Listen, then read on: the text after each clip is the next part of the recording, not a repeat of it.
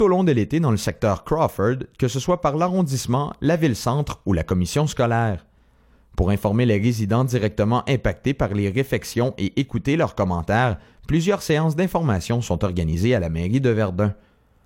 Les rues Foch et Clémenceau seront complètement refaites alors que les conduites d'aqueduc seront remplacées pour passer du plomb au cuivre, tout comme les entrées de services d'aqueduc et d'égouts qui étaient pour la plupart en grès et qui seront changées pour du PVC.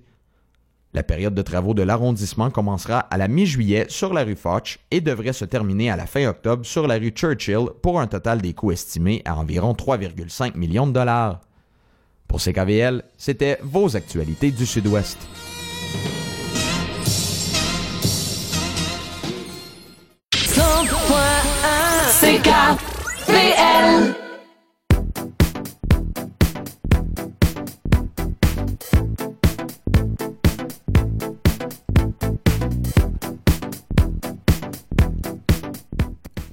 Bienvenue à tous et à toutes à Recto Verso, votre émission connectée sur la communauté et surtout sur la diversité, l'inclusion sociale et surtout sur plein de festivals qui vont avoir lieu durant l'été, plusieurs découvertes multiculturelles qu'on va avoir la chance de faire pendant l'été et parce que l'été c'est toujours un moment pour pouvoir euh, sortir dehors puis rencontrer des autres et cette semaine on va vous en parler de plusieurs événements, euh, entre autres du festival libanais qui se tient déjà en ce moment à Laval et à Montréal. Euh, c'est la 16e édition, donc plein de découvertes de ce côté-là. C'est aussi les rendez-vous des arts métissés dans le Vieux-Port de Montréal, une rencontre entre autochtones et allochtones euh, sur le signe de la découverte euh, artistique, que ce soit de la danse, de la musique. On va en parler avec sa co-créatrice Nadine Saint-Louis.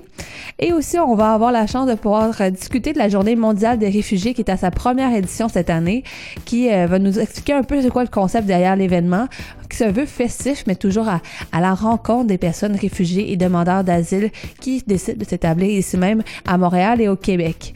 Et sur un autre côté, on va euh, aller à la découverte de plusieurs artistes qui sont euh, nommés dans la longue liste des prix Polaris, ces prix qui reconnaissent euh, le meilleur de la musique canadienne. Et nous, on va pouvoir faire des petites découvertes justement de ce côté-là avec plusieurs artistes de minorité qui qui justement s'illustrent au Canada, euh, des personnes qu'on n'a pas nécessairement toujours la chance d'entendre euh, sur nos ondes parce qu'ils viennent par exemple de l'Ontario, du Manitoba et tout ça. Donc ça va pouvoir faire euh, plusieurs nouvelles personnes à, pouvoir mettre dans son dans son lecteur CD ou justement dans sa radio aujourd'hui. Donc on commence tout ça avec un peu plus de festival.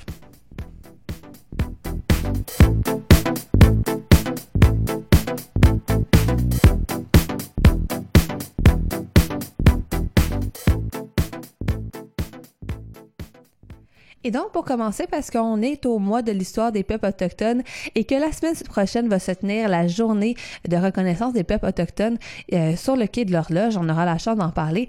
On va commencer avec la découverte euh, du, euh, en fait, parler du sixième rendez-vous des arts métissés qui vont avoir lieu dans le Vieux-Port, entre autres dans la galerie éphémère et aussi à l'espace Ashoukan. Et même si le, festival a déjà lieu depuis six ans maintenant, c'est toujours quelque chose à, à découvrir. Il va y avoir plusieurs artistes qui vont euh, pouvoir euh, y faire euh, leur marque et on pouvoir entre autres voir des danseurs de l'art un peu plus plastique, mais aussi de la musique.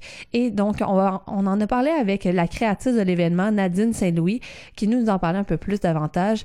Et donc on on commence tout de suite avec la programmation qui va avoir lieu à partir d'aujourd'hui jusqu'à dimanche des rendez-vous des arts métissés.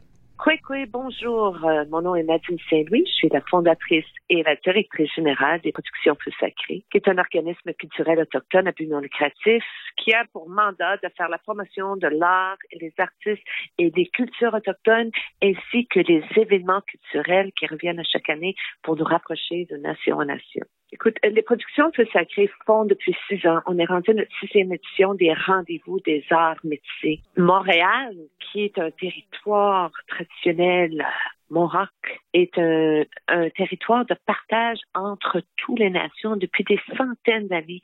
Et puis aujourd'hui, on trouve que la culture autochtone est méconnue.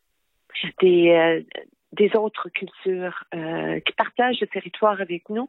Donc, les productions Feu Sacré se sont donné le mandat de rassembler sur le territoire de Djadjagé, qui est Montréal, la diversité autochtone du Québec, donc des artistes venant issus des 11 nations autochtones du Québec, qui se rassemblent par l'art pendant trois jours avec des artistes de la diversité, des artistes québécois, pour créer un espace d'échange, un espace de, dialogue et d'inviter la population générale à rentrer dans le cercle du changement. On rentre dans le cercle de compréhension de la diversité et de la culture autochtone pour un rapprochement de nation à nation. C'est un événement qui a grossi à chaque année, mais on l'a toujours gardé intimiste pour justement que ça ne devienne pas un événement qui éloigne le spectateur, mais qui demande au spectateur de rentrer dans le cercle changement et de venir rencontrer des artistes par différentes pratiques. Ça peut être la danse, ça peut être le perlage, ça peut être euh, on va voir les batteurs de freins qui sont là.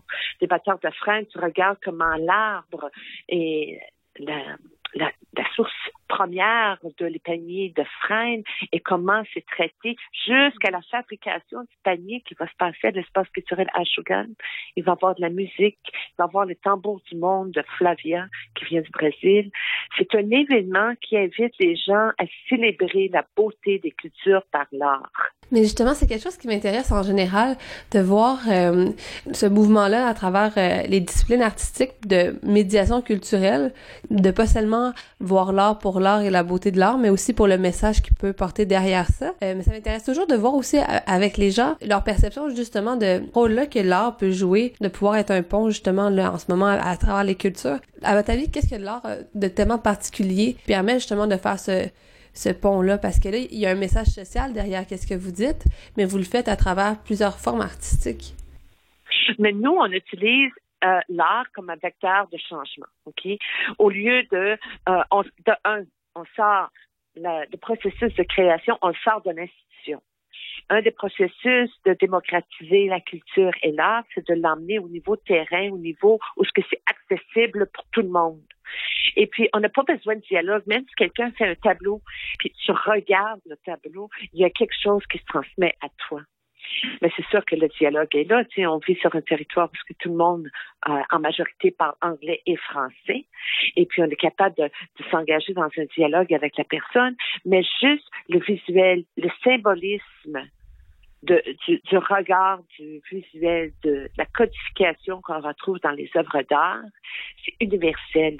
Qu'on regarde un tableau fait par quelqu'un qui, qui fait la représentation de son territoire de l'Afrique, ou quelqu'un qui fait son territoire de Waskaganish sur le territoire des cris, on peut voir le rattachement de la trame narrative de cette personne-là rattachée à son territoire d'où il vient.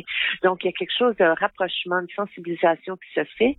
Mais au niveau de la musique, quand tu me dis pourquoi les différentes pratiques artistiques, mais le tambour, euh, quand on pense au tambour et on pense au tambour de l'Afrique, on pense au tambour asiatique, on pense au tambour celtique, on pense au tambour autochtone, le tambour existe dans toutes les cultures du monde.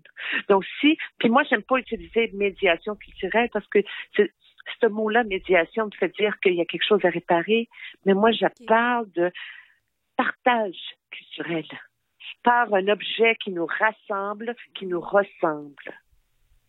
Donc le tambour, il existe dans toutes les nations. Et quand les gens entendent le tambour, c'est facile. On voit les pieds, on, voit le corps qui bouge, on voit, on veut rentrer dans le cercle. Aller juste sur euh, la montagne un dimanche, sur le Mont-Royal un dimanche, vous allez voir qu'est-ce que le tambour fait aux gens. Et puis nous, on a, on s'est dit cette année, on va emmener l'objet circulaire qui est symbolique au cercle du changement, qui est le tambour. C'est le grand cercle du changement de l'humanité pour assurer l'inclusion, augmenter la compréhension des cultures par les sons, par le visuel, par le partage des pratiques qui existent dans chacune de nos cultures. Mais comme on est sur un territoire autochtone et c'est un organisme autochtone, on a choisi d'utiliser les valeurs, les principes et la, le symbolique de la culture autochtone pour rassembler les gens dans un avenir de compréhension plus facile de rapprochement. Parce que finalement, qu'est-ce que j'entends, c'est dans qu'est-ce que vous dites, c'est aussi beaucoup le, ça se rassemblerait sur le grand éventail de qu'est-ce qu'on appelle le, la réconciliation, mais sans nécessairement dire ce mot-là. Est-ce que, est-ce que c'était pensé nécessairement dans, dans ce terme-là? Absolument. Oui, absolument. Moi, je parle de conciliation de faire des ponts, de bâtir des ponts. Et puis, comme vous savez, les productions de sacré ont mis sur pied un incubateur culturel qui s'appelle l'espace culturel Ashoukan. Et Ashoukan, veut dire le pont dans la langue algonquine. Donc, nous, pour arriver à un espace de guérison, un espace de compréhension, un espace de création, on crée les ponts. Et on invite la population à se joindre au grand cercle du changement et de venir voir les différentes pratiques artistiques, les sons qui viennent des différents tambours et l'échange interculturel qu'on va retrouver avec les musiciens dont Mo Clark, Shawit, qui a un, son groupe est fait de diversité, qui chante en hymne, mais qui chante en le genre reggae. C'est pour montrer qu'il y a de la place aujourd'hui, encore plus que jamais, un son hybride d'échanges interculturels pour un avenir plus sain et compréhensif des nations du monde. Ça m'amène à une question que, je voulais vous poser en tant que, créatrice, entrepreneur qui est derrière ce grand projet-là que vous portez depuis plusieurs années. Comme, quand on planifie un événement comme celui-là, comment vous avez réfléchi justement les artistes qui allaient être dans la programmation, puis comment mélanger peut-être euh, le côté un peu plus traditionnel, entre guillemets, avec un côté justement un peu plus contemporain de mélange justement des genres, comme, euh, le fait entre autres? Comment un peu des fois sortir de, de cette boîte que que quand l'autre vous regarde de l'extérieur peut finalement euh, stéréotyper ou euh, folkloriser entre guillemets? En tant que créateur et visionnaire derrière l'entreprise de production de sacré, la création des rendez-vous des arts c'est quelque chose qui se fait en équipe de un. Puis c'est tout un écosystème. Fait que tu dises, OK, comment on va faire une inclusion de toute la représentativité? Euh, on va donner un espace pour la voix contemporaine comme des gens comme Shawit, comme Mo Clark, et la revitalisation de l'identité culturelle qu'on retrouve par les artistes peintres et les sculpteurs inuits. Et on travaille avec Diversité Artistique Montréal. Nous, on a fait un appel at large sur les réseaux sociaux et euh, dans, dans nos réseaux de travail pour demander aux artistes de euh, l'autochtonie et de la diversité et des Québécois de soumettre leur candidature pour participer à la sixième édition. Donc, l'appel aux artistes est fait de cette façon et c'est sûr que c'est les artistes euh, des années antérieures qui sont plus sensibilisés à l'événement, qui répondent souvent plus rapidement. Mais il y a aussi le, Exactement. On a des artistes qui sont là depuis le début et on travaille avec Diversité Artistique Montréal. Et comment on fait pour rejoindre la population? C'est formidable. Euh, on a des partenaires financiers qui soutiennent l'événement, mais on a aussi un partenaire médiatique important. On a Québécois cette année qui est le partenaire principal qui nous aide à vraiment développer la sensibilisation à l'importance de comprendre les cultures autochtones par un soutien médiatique. Donc, c'était une année importante au niveau de la création. La vision était là depuis six ans, mais c'est vraiment par le partenariat, par euh, les gens comme Jérôme Pruneau avec Diversité Artistique Montréal, avec le réseau d'artistes autochtones qui se tient de plus en plus à chaque année à cause de cet événement-là et le grand public qui est ciblé vraiment cette année. Euh, je pense qu'il y a un momentum, surtout après 2017, où ce que tout le monde a été sensibilisé à l'importance de reconnaître le territoire et les nations sur lesquelles vivent euh, qui vivent sur le territoire. Donc, je pense que c'est un tout, c'est créer un écosystème et de garder l'équilibre. Souvent, c'est ça qui qui, qui est plus difficile. Mais on y arrive avec l'aide et le soutien de nos partenaires, nos artistes, les bénévoles et une équipe tonnerre des productions Feu Sacré. Mais justement, c'est aussi, on, y va un peu plus euh, dans, la programmation. Si vous aviez à nous donner peut-être trois coups de cœur, qui parce qu'il y en a vraiment beaucoup d'activités à, faire, donc on invite les gens vraiment à aller voir la programmation complète ou juste euh, carrément de venir sur place et de, de se laisser euh, emporter par des découvertes. Mais si vous aviez trois peut-être petites découvertes que vous suggériez aux gens pour pouvoir donner une idée du festival, qu'est-ce que ça serait? Oh, mon Dieu. durant la journée, il va avoir la démonstration des batteurs de chaîne. Ça, c'est quelque chose d'impressionnant qui, les enfants vont aimer ça autant que les adultes pour voir c'est quoi le processus de battre la chaîne, de, de tisser, de tirer sur le bois, de faire le panier d'écorce à l'intérieur, euh, des artisans à l'intérieur qui montrent comment euh, on fait des pratiques traditionnelles artistiques. Et le 5 à 7 littéraire qui est fait par euh, des auteurs euh, autochtones, un partage de littérature, il y a la musique le soir, trois coups de cœur, je sais pas, moi je pense que Prenez, prenez le samedi, venez visiter des artistes peintres dans la galerie éphémère. Écoute, il y a 40 artistes qui sont rassemblés dans la galerie éphémère en face de l'hôtel de ville. Il va y avoir une œuvre collective qui va être en train de se faire monter pendant les trois jours de rendez-vous des arts euh, des, créateurs des, des sculptures inuites et la musique le soir, les tambours sortez avec votre famille samedi, je vous invite, venez me dire bonjour, ça me ferait tellement plaisir. Et prenez le temps de parler avec les artistes, c'est une belle découverte. Donc ça, c'est le fun déjà que l'événement soit encore accessible, qu'on puisse justement avoir ce lien-là avec les artistes. Là. Mais je conclurai peut-être euh, par une question que, que j'ai posée à quelques autres intervenants un peu. Euh, à travers euh, les dernières entrevues, vu que l'événement se tient pendant le mois de l'histoire autochtone, euh, même si c'est des questions qu'on devrait se poser à l'année, qu'est-ce que ça serait votre souhait pour pour votre festival ou juste en général votre réflexion par rapport à comment il s'intègre justement dans ce mois-là de l'histoire des, des peuples autochtones, puis dans quelle direction finalement vous voudriez qu'on qu'on s'en aille. Euh, je réalise que c'est plus qu'une question, euh, mais vous pouvez la prendre comme vous euh, la désirez. Et tout.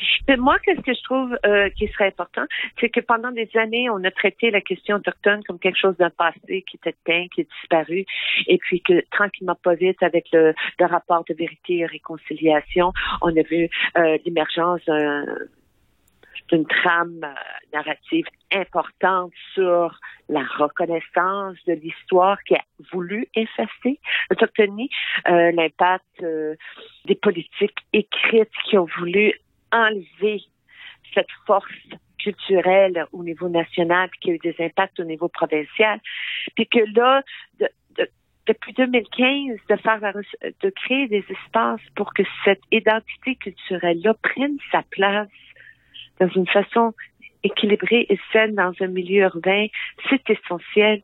Et je pense que au niveau des institutions, puis au niveau de l'éducation, on a un grand travail encore à faire, mais que moi, j'aimerais voir que le mois de juin soit le mois de sensibilisation à la culture autochtone, pareil comme on fait le mois de février de Black History Month, que je trouve formidable tout le mois de février, on peut voir la cinématographie faite par des cinéastes d'origine euh, Black History Month, donc euh, qui viennent de Canadian African History ou euh, américain.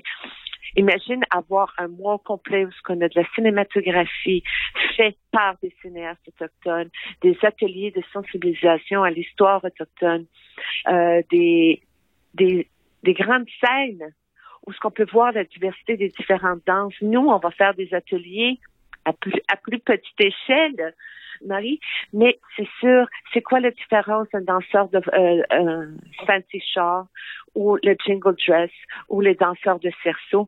Je pense que cette année, euh, les danseurs de cerceau reviennent encore. Ils viennent encore de l'Arizona. C'est des, c'est des danseurs de cerceau qui ont gagné des concours nord-américains qui seront à Montréal. Ça, c'est vraiment tout à l'heure pour répondre à ta question. J'ai complètement oublié mes danseurs de cerceau, mais ils sont beaux, ils sont fabuleux.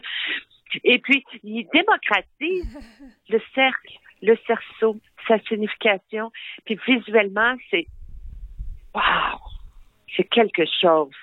On peut voir, on va mettre des, des images euh, juste pour donner une petite idée aux gens euh, de la programmation qui avait été euh, faite l'an dernier où qu'on voyait justement des danseurs de cerceau. C'est assez extraordinaire visuellement. Ah oui, fait qu'imagine avoir pendant tout le mois de juin un genre de sensibilisation provinciale à tous les niveaux, dans les petits villages, dans les villes, où ce qu'on a une programmation autochtone pour sensibiliser non seulement les enfants, mais les adultes, puis de créer un espace de rapprochement, de rendre la culture accessible au grand public. Fait que nous, c'est à petite échelle, c'est trois jours, c'est dans le Vieux-Montréal, même si c'est dehors, dans une galerie éphémère et à la, euh, la tente des spectacles et à l'intérieur de l'espace culturel. Imagine, ce que je verrais pour l'avenir, c'est d'avoir un mois sur la sensibilisation à la culture autochtone où justement on intègre dans un milieu urbain une programmation sur la cinématographie pour tout le mois. Pour tout le mois. Pour justement amener cette conscientisation collective que des Autochtones sont pas morts, ils sont vivants, puis qu'ils sont créatifs, puis qu'il y a une culture contemporaine, puis il y a une pratique contemporaine, et puis que briser les stéréotypes.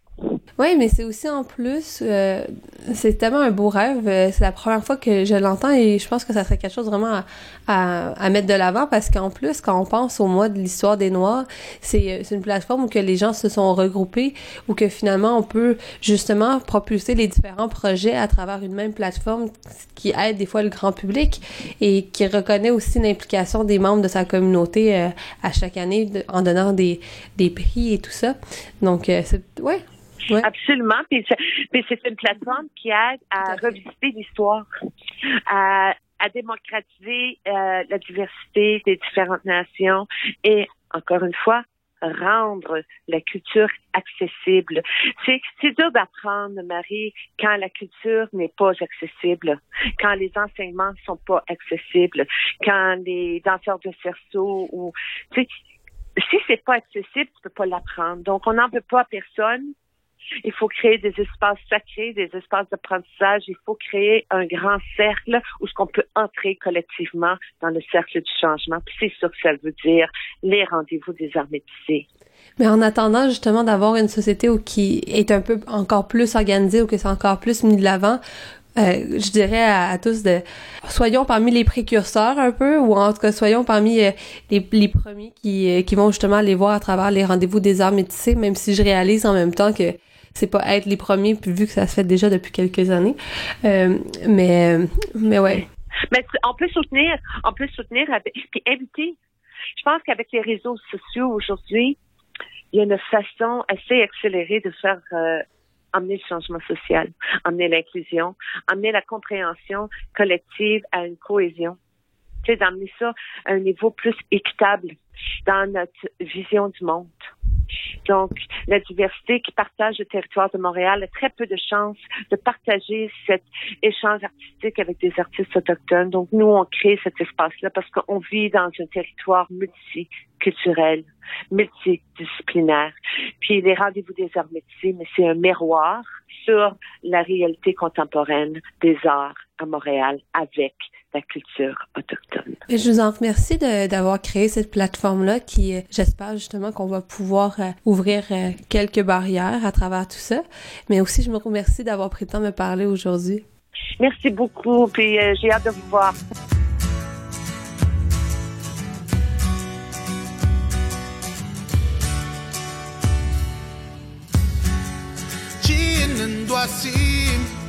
Cine ești eu asiuin Dua da gishin With the muma ta netin. Nina ni gaden den We put wash the thing Chwan chbai the ten Chichinu men when you in Chwan ish ben i ben Chichimish ten ni gaden men Bamen wenden we dem wing mamen ni Mr. Section. Chinuchi unitan Numan ban gaden den Netzenden ni kahutayan Desi shetem Netzenden ni kahukimitan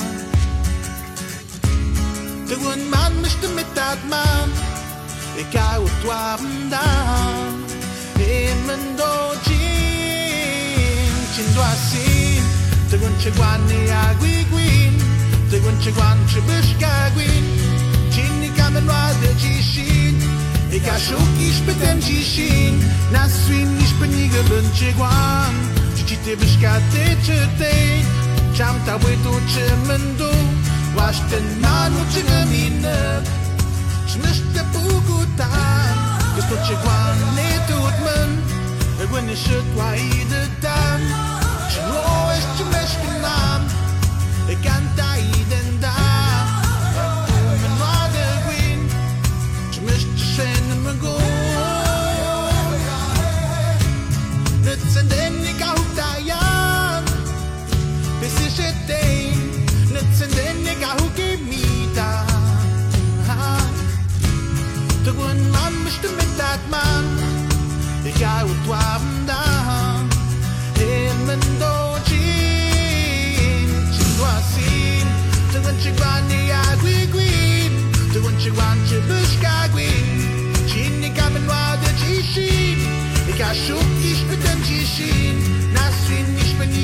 what you want Szczęśliwy świat liczy dzień Żartały tu czy będą Właśnie na ludzie gminę Czy myślę pogoda Wystarczy ładny dupmy I when you should why the time Czy no jeszcze mieszka nam I ganta jeden da Tam pójdę młody gwin.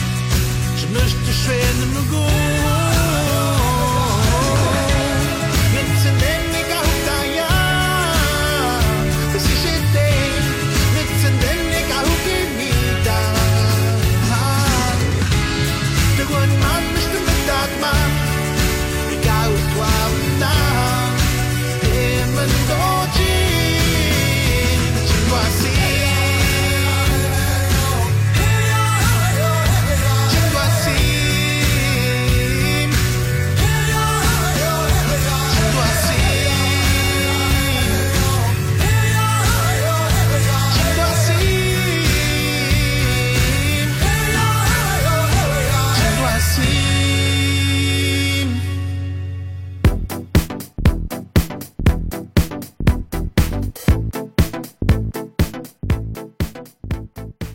C'est le week-end, c'est comme elle.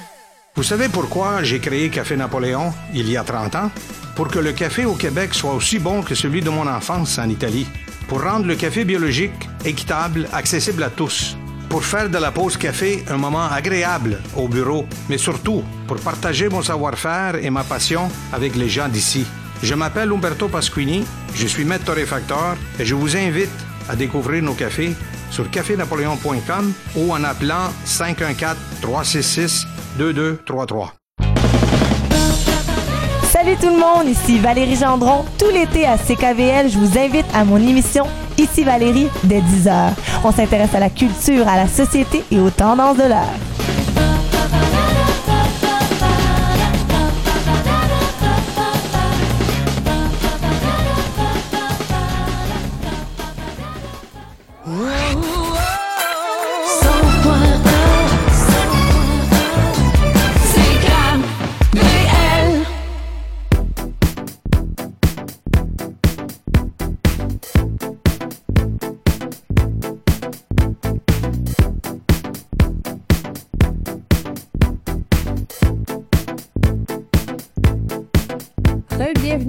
Verso avec Marie Chabot-Johnson. On entame la deuxième demi-heure de l'émission. Euh, donc, on a encore un, bon temps ensemble. Il nous reste encore une heure et demie en, en, ensemble. Et euh, justement, donc là, si vous avez si vous avez voulu euh, justement découvrir un peu plus des cultures autochtones, c'est un rendez-vous euh, dans le Vieux-Port de Montréal jusqu'à dimanche. Il va y avoir des activités. Et vraiment, le, le, gros spectacle, ça va être samedi avec entre autres mon Clark Les Chawit que vous venez tout juste d'entendre. Et sinon, si vous voulez euh, peut-être euh, aller voir un peu plus durant la semaine, il va avoir euh, les célébrations autour du jour des peuples autochtones qui va avoir lieu au Quai de l'Horloge ce mercredi à 11h30.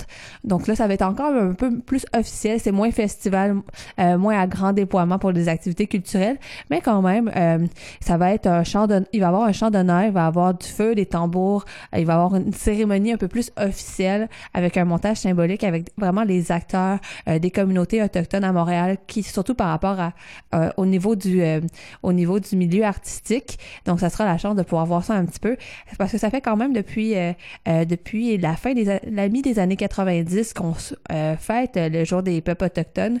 Donc, c'est quand même assez récent comparativement à beaucoup de célébrations, mais ça fait quand même un petit bout qu'on le fait. c'est l'occasion justement de pouvoir redécouvrir un peu de la culture des peuples ancestrales qui étaient ici sur le territoire avant l'arrivée des colons français et des colons britanniques. D'autres peuples qui sont qui sont arrivés par la suite. On parle d'immigration, on parle de l'immigration justement à, travers la colonisation française-britannique, mais il y a eu plusieurs autres vagues euh, après. On parlait des pays occidentaux, mais après ça, il va y avoir euh, du côté euh, de l'immigration du côté des peuples de l'Amérique latine, il va y avoir aussi des l'immigration du peuple du Moyen-Orient et tout ça. Et justement, c'est un peu ça qui, qui nous intéresse aujourd'hui parce que à Montréal, on compte la plus grande communauté d'origine libanaise à travers le Canada et depuis 2002, euh, la communauté libanaise a mis sur place euh, le festival libanais euh, qui a finalement pris ses envols de la communauté. Hein. C'est, devenu un événement à part entière qui s'est déplacé à Laval il y a quelques temps pour justement avoir un peu plus d'espace parce que c'est quatre jours de festivités pour cette 16e édition qui va avoir qui a commencé ce jeudi, mais que les gros événements vont quand même être ce soir, samedi et dimanche. Et j'en ai parlé avec le responsable des communications du festival, Ziad Weber, mais qui est lui aussi impliqué depuis les tout débuts, alors qu'il faisait de la danse pour le festival au début, il faisait des, des ateliers avec les enfants. Et donc, on va pouvoir un peu découvrir la programmation. Vous allez voir, il y a vraiment beaucoup, beaucoup de contenu. Euh, on parle de, d'artistes qui sont venus directement du Liban, mais aussi beaucoup d'artistes locaux. Euh, il va y avoir aussi toute une partie culinaire avec des kiosques euh, pour manger la traditionnelle nourriture libanaise qui est si bonne, et aussi plus d'activités au niveau, au niveau des enfants. Donc, c'est l'occasion de pouvoir venir. Et donc, on commence avec un survol un petit peu euh, du Festival libanais, d'où ça le parti, en compagnie de M. Weber. Donc bonjour, je me présente. Euh, mon nom est Ziad Webé. Je suis euh, le responsable de la communication au sein du Festival libanais. Donc le Festival libanais, nous en sommes actuellement à notre 16e édition. Nous avons commencé en 2002 et puis, nous avons débuté à Montréal pour euh, facilement les 13, 14 premières années.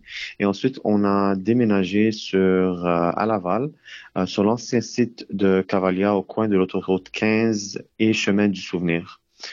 Le festival s'étend sur quatre jours. Euh, et chaque année, on, on essaie de euh, présenter des nouveautés, que ce soit du côté programmation, que ce soit des côtés des kiosques, étant donné qu'au sein du festival, vous pouvez retrouver vraiment euh, toutes, euh, toutes, euh, tous les attraits typiques du Liban. Donc, on parle vraiment des mets traditionnels, des danses traditionnelles et bien sûr d'un point de vue aussi artistique. Donc, on va parler ici de, de, certains peintres, on va parler aussi de notre programmation sur la scène, que ce soit des artistes euh, d'origine libanaise euh, d'ici, donc du Québec, ou même euh, des artistes euh, libanais qui viennent euh, du Liban directement. Donc, le tout, c'est une programmation sur une période de, quatre jours. puis vraiment, on invite toutes les personnes de, tous les âges, de tous les milieux, de toutes les communautés à venir célébrer le pays du cèdre avec nous et se rappeler en fait les traditions libanaises ou même de les découvrir. Juste par curiosité, qu'est-ce qui vous a amené à, déménager vers Laval? Alors que, tu sais, des fois, nous, euh, peut-être Montréalais centrés sur l'île, on aurait tendance à penser que c'est plus à Montréal qu'il y aurait ce genre d'événement-là, puis un peu plus de, de, de communauté ici. C'est une très très bonne question et c'était une question que le comité organisateur euh, auquel je salue, euh, qui sont sûrement en train d'écouter, on s'est beaucoup posé la question avant de faire le déménagement. Montréal a été une ville qui nous a accueillis, euh, nous a ouvert grandement les bras, euh, nous a soutenus, a été toujours présente pour nous euh, lors des premières années lorsqu'on a organisé le festival. Puis on, on, a décidé de faire le déménagement à la ville de Laval, étant donné qu'on on essaie de trouver un, un emplacement qui pouvait nous accommoder davantage sur un plan logistique, donc pouvoir agrandir le festival et aussi pouvoir en fait euh, aller rejoindre la communauté libanaise, euh, étant donné qu'il y en a énormément qui sont à, à, la ville de Laval, pardon. Et là, en plus, justement, la, la grande région métropolitaine, là, si on inclut Laval, Montréal, c'est euh, l'endroit où on retrouve le plus euh, de Canadiens d'origine libanaise. Euh, donc, on peut s'attendre à ce que ça soit un festival qui soit assez, assez riche et diversifié, vu que vous êtes en grand nombre ici et tout ça. D'ailleurs, dans la programmation, on voit qu'il y a autant de la chanson, du DJ, tout ça. Qu'est-ce, qui était l'idée derrière, euh, justement, euh, la programmation? Comment vous voyez le festival? C'est très simple, en fait. Euh, il y a plusieurs festivals qui, se, qui, ont lieu au Liban, donc à notre pays natal. Nous, ce qu'on essaie de faire, c'est vraiment de garder une certaine, un certain parfum ou un certain attrait vraiment spécial à notre identité canadienne, mais aussi, bien, bien évidemment, à notre identité libanaise. Donc oui, c'est très riche, c'est très diversifié. Notre but, c'est de pouvoir amener euh, vraiment toutes les communautés à venir célébrer avec nous euh, les coutumes, les traditions du Liban. Donc euh, on va, on, on, envoie toujours des invitations en fait à, aux dignitaires locaux, provinciaux, fédéraux, ainsi de suite, pour que vraiment ça soit important de marquer euh, le festival avec la présence de toutes les communautés pour célébrer le Liban. Côté programmation, on essaie toujours d'inclure euh, beaucoup euh, beaucoup la francophonie dans notre euh, dans notre programmation étant donné que euh, le pays, euh, le, Liban est très connu aussi pour euh, pour la langue française. Donc nous, on essaie toujours d'inclure aussi la langue française dans notre programmation, que ce soit par l'animation, que ce soit par certaines chansons, que ce soit par certains artistes. mais bien sûr, on, est, on, on, veut toujours garder aussi un certain une certaine allure typique du Liban. Donc on va on va trouver des chansons vraiment traditionnel, très folklorique. Euh, même dans les danses, vous allez voir des, les, un, un, groupe de danse folklorique, euh, les Chevaliers du Liban, qui seront présents, qui présenteront en fait euh, plusieurs spectacles pour vraiment rappeler euh, nos, nos, nos, parents et aussi montrer à la nouvelle génération, donc à nos enfants, c'est quoi la coutume libanaise, c'est quoi les traditions libanaises. Donc, euh, ça, c'est vraiment la façon stratégique qu'on essaie de euh, développer notre programme. Et bien sûr, on essaie toujours d'équilibrer avec euh, nos artistes locaux afin de les encourager, leur offrir un certain support et vraiment pouvoir leur donner une plateforme, une, une visibilité pour qu'on que eux, à leur tour, ils puissent grandir. Et en même temps, on emmène toujours, euh, on essaie toujours d'amener un artiste euh, ou deux artistes du Liban pour pouvoir faire cette connexion entre euh, le pays du cèdre et le pays de l'érable, donc soit le Canada et le Liban. Donc là, on comprend bien que si on parle pas arabe, on est capable de se retrouver à travers le festival, ce qui est une bonne chose. et si vous aviez un petit shout-out à faire sur certains des artistes locaux que vous allez présenter, est-ce que vous pourriez nous donner quelques noms? Je vais, je vais, je vais vous expliquer un petit peu le programme, qu'est-ce qu'on prépare chaque journée. Ça va vous donner comme ça une bonne, euh, une bonne idée de quels sont les artistes qu'on accueille et bien sûr, euh, c'est quoi le contenu de notre programmation. D'abord, avant tout, je, voudrais remercier euh, donc euh, notre équipe technique donc, euh, NASA Productions, bien sûr, euh, le band, euh, on a Eli Luca, Joe Neshif, Johnny, Tare.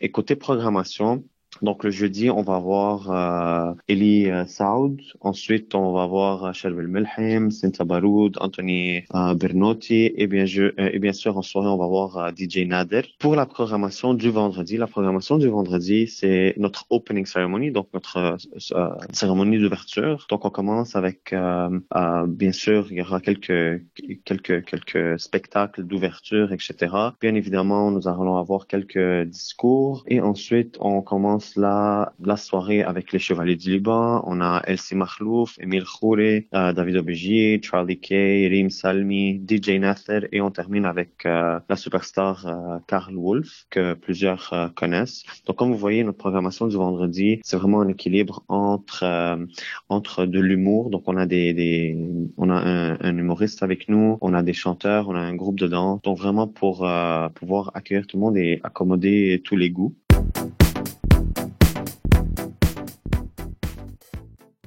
Le samedi, euh, nous avons Mohammadi, euh, nous avons les Chevaliers du Liban, euh, Mireille Nohra, Simon Khoure, André Ibrahim, Bassem Dib, euh, les Chevaliers du Liban, euh, Ensuite, nous avons DJ Mario, Jay Stevens, Charlie K, Fadi Code. Et finalement, on termine la soirée avec gr- le groupe libanais euh, venu spécialement euh, du Liban pour le, festival libanais.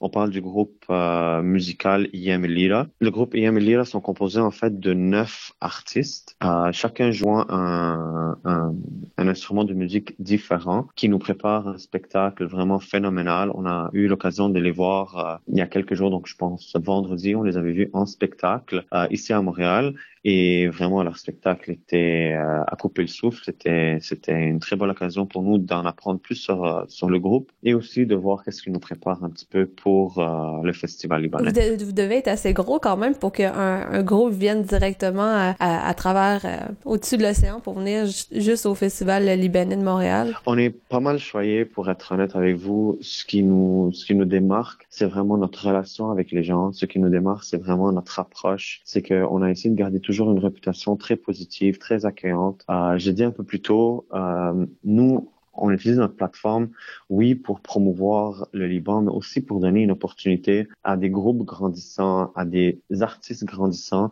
de pouvoir avoir cette visibilité et de pouvoir faire grandir le festival avec leur art, mais aussi de leur donner une opportunité à eux de se découvrir en tant qu'artistes et de présenter leur show afin qu'à leur tour, eux puissent grandir. Donc, c'est vraiment une situation gagnant-gagnant euh, pour, pour le festival et pour les artistes. Avec 16 ans, on a, on a gagné de l'expérience, on a gagné une réputation. Donc, euh, c'est certain que euh, il y a plusieurs artistes qui souhaitent pouvoir venir euh, chanter ou danser ou performer en fait sur la scène du festival libanais, étant donné euh, la visibilité que celle-ci elle donne, mais aussi pour redonner surtout à la communauté, bien évidemment, de, pouvoir euh, relier en fait le Canada et le Liban ensemble euh, et de se rappeler en fait c'est quoi notre art, notre culture et nos traditions libanaises. Donc le groupe IM Libra, oui, c'était une super belle collaboration et on a très très hâte au spectacle. Euh, le dimanche du festival pour terminer la programmation, donc nous avons DJ Shadi Francis, les Chevaliers du Liban, euh, DJ Omar, Matt Mardini. Euh, nous avons un groupe qui s'appelle Cuban Band et on termine la soirée avec la la, soirée de clôture avec Joyce Hovsepian, Pierre Nazar, Rami Bader et Georges Hachite, Mireille Nohra aussi qui est, euh, en fait, on va faire une finale avec tous les artistes, avec tout le comité, les bénévoles, euh, vraiment tout le monde pour vraiment clôturer le festival et se donner rendez-vous l'année d'après. Juste avant de poser des questions un peu plus sur euh, qu'est-ce qui a poussé à la création du festival, je pense que beaucoup d'auditeurs et auditrices, la réaction qu'il y aurait, c'est il va y avoir un band cubain au festival libanais. en fait, euh, c'est une très bonne question. En fait, c'est le, le, le groupe lui-même est très divers, donc ils vont pouvoir chanter en français, en anglais. C'est pas, c'est- on s'attend pas à des, des, des chansons euh, libanaises. Par contre, euh, de ce que j'avais compris par notre euh, responsable de la programmation, c'est que certaines de leurs chansons euh, sont adaptées par des versions euh, libanaises, euh, mais vraiment, mais je présume que les paroles et euh, et en fait, les paroles vont être de, de, de type, euh, de type française euh, ou anglaise. Donc, euh, donc oui, ça s'appelle le Cuban Band Show, mais, mais nous, ça, c'est, je pense, la deuxième fois qu'on les accueille, puis ça nous fait un très grand plaisir de les accueillir. Comme je l'ai dit tantôt, c'est, c'est vraiment une, une plateforme pour, pour tous les goûts. C'est vraiment euh, une scène qui accueille euh, plusieurs artistes. On était très contents l'année passée quand on a accueilli euh, en fait le groupe de Notre-Dame de Paris, donc plusieurs membres euh, de, de, de, de, de, l'équipe de Notre-Dame de Paris. Donc euh, c'était vraiment une, une belle opportunité pour nous de les voir en spectacle. Et cette année, encore une fois, on accueille différents artistes de différents milieux, de différents backgrounds, pour vraiment donner euh, un festival hors pair à nos festivaliers. OK. Ben, donc là, on essaie de rester dans le côté traditionnel, si je comprends bien, mais aussi d'essayer d'y aller un peu dans le côté un peu plus moderne. Donc, euh, de mélanger euh, les genres, comme on dirait. Tout à fait. Et donc là, pour dépeindre peut-être un peu visuellement, vous avez quatre jours de programmation musicale, vous avez des kiosques, on a de la nourriture, il va y avoir des traditions, parce que vous faites beaucoup appel aux côtés de montrer les traditions libanaises. Mais justement, c'est quoi, c'est quoi les traditions que vous voulez montrer? C'est, tu sais, comme pour remettre vraiment euh, des images euh, dans les gens qui écoutent l'entrevue Au. Festival libanais, vous allez retrouver en fait euh, plusieurs opportunités d'en apprendre euh, davantage sur les traditions et les coutumes, euh, coutumes du Liban.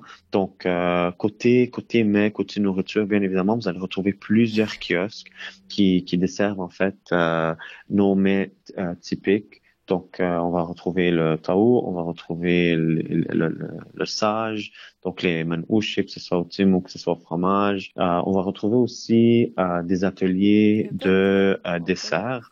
Donc, euh, tous les jours, on, on va avoir un chef, euh, chef Robert, qui va être présent euh, au Festival libanais, qui lui va préparer les desserts sur place. Donc, ça va donner une bonne opportunité à nos festivaliers de pouvoir voir euh, la préparation de certains desserts typiques à Ismaili et, et ainsi de suite.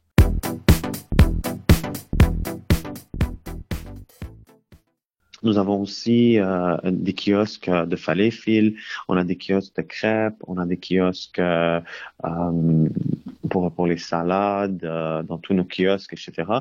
Et on a aussi euh, un chef Antoine qui va être présent aussi pour nous euh, faire un petit atelier sur le chocolat noir, chocolat blanc aussi, comment la préparation se fait et ainsi de, de comprendre en fait le processus du chocolat. Nous avons aussi des sessions de danse, donc des sessions d'apprentissage de danse. Comme vous connaissez, comme vous savez, la danse folklorique libanaise, le dabke, c'est un, c'est un tout à tout libanais. Euh, dans chaque soirée, dans chaque évén- événement, euh, c'est une danse folklorique euh, que la plupart connaissent euh, et qu'on veut aussi transmettre à nos enfants. On veut transmettre aussi euh, à, à tous les festivaliers. Donc, il y aura certains petits ateliers au courant des quatre jours de festivités euh, des ateliers de danse pour que les gens puissent apprendre à, à danser la comme tout, tout Libanais. Donc, je comprends bien aussi le festival, finalement, a une double mission. Il y a un peu la mission de perpétuer ou de, de commémorer certaines traditions qui, parfois, quand, quand on est de deuxième, troisième, quatrième génération, peut finir par, euh, par s'égrener. Donc, donc de, de valoriser l'héritage libanais et aussi de, de pouvoir le montrer à des personnes justement en dehors des communautés libanaises pour vraiment en faire euh, euh, la commémoration, pouvoir la célébrer. C'est bien ça. Tout à fait. En fait, on veut euh, donner une opportunité en fait à toutes les générations de, pouvoir venir euh, ensemble. Donc, euh, je vais vous parler d'une expérience euh, personnelle. Euh, moi, j'ai commencé en, en, en 2002 avec le, festival en tant que danseur dans dans, la troupe de danse euh, Les Chevaliers euh, du Liban. Et puis, ce que je, ce que j'ai réussi à, voir avec les années, c'est que mes grands-parents, ils venaient au festival. Ensuite, mes parents sont venus au festival et ensuite mes neveux maintenant viennent au festival. Donc, on voit vraiment une intergénération qui s'en vient à chaque année, année après année, au festival libanais pour vraiment amener la, famille ensemble. Donc, ça donne une opportunité aux familles de venir ensemble, euh, prendre de la nourriture, euh, acheter, acheter des mets traditionnels, venir s'asseoir en famille, manger, écouter de la bonne musique, danser.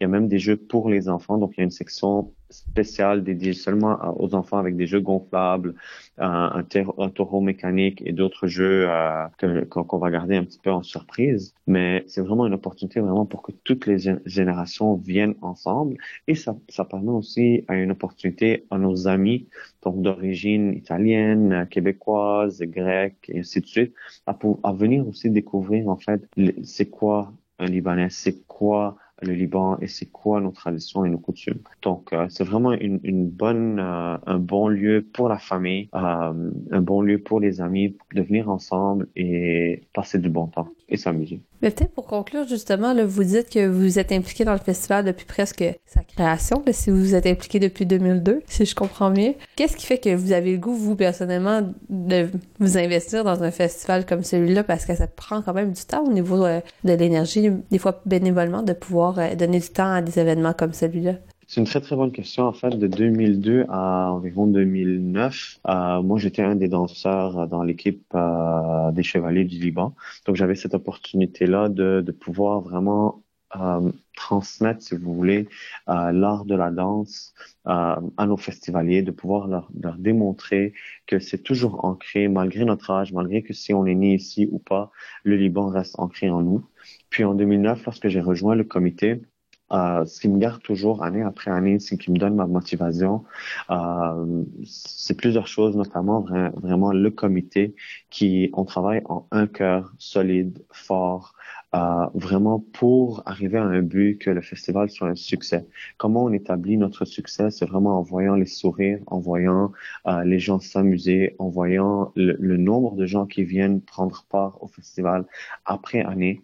Euh, des fois, malgré la pluie, malgré euh, des années où on a eu euh, euh, des averses, on a eu de la boue, on a eu, on a tout connu au, sein du festival.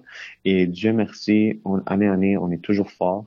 Et on pense qu'on réussit et on croit qu'on qu'on réussit vraiment, vraiment en, en voyant les sourires et, et le visage de, de nos festivaliers illuminés lorsqu'ils viennent au festival, ils sont contents et ils partent avec une satisfaction euh, du, du festival, que ce soit sur un plan culinaire ou que ce soit sur un plan de programmation.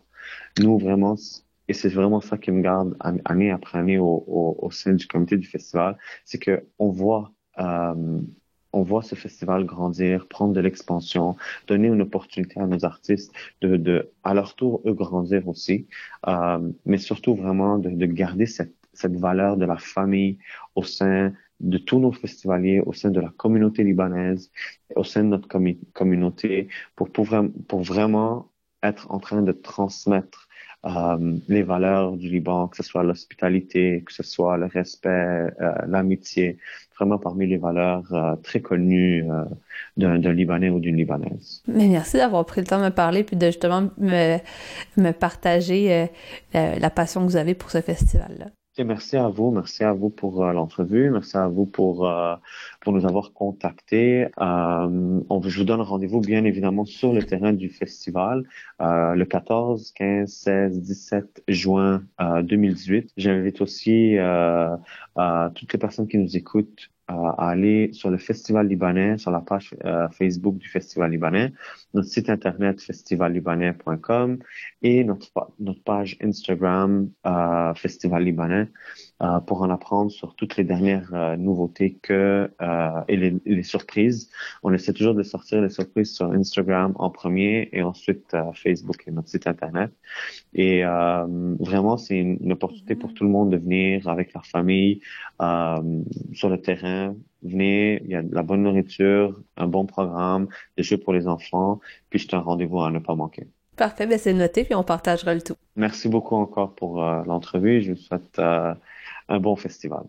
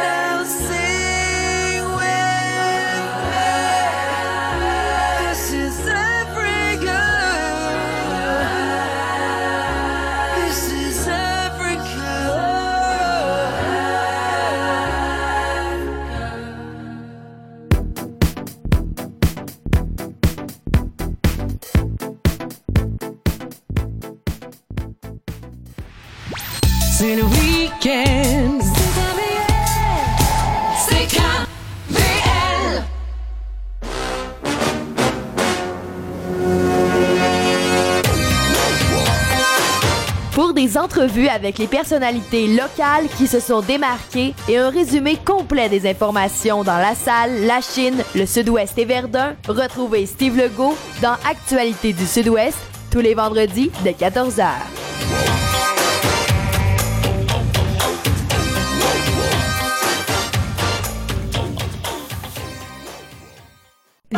Les amateurs de bière doivent déjà le savoir, c'est la semaine canadienne de l'environnement. Mais en fait, c'est pas une blague, on va vraiment parler de faune. Ah, ça va très bien. Salut, ici Marie-Jeanne Dubreuil. Tous les mercredis midi, synchronisez CKVL pour ne pas manquer Papier glacé. Au menu, culture et phénomènes de société, chroniques et entrevues. Tout ça sur une note pétillante et ensoleillée, comme un chaud midi d'été. Papier glacé, c'est tous les mercredis de midi à 14h sur les ondes de CKVL. 100.1 CKVL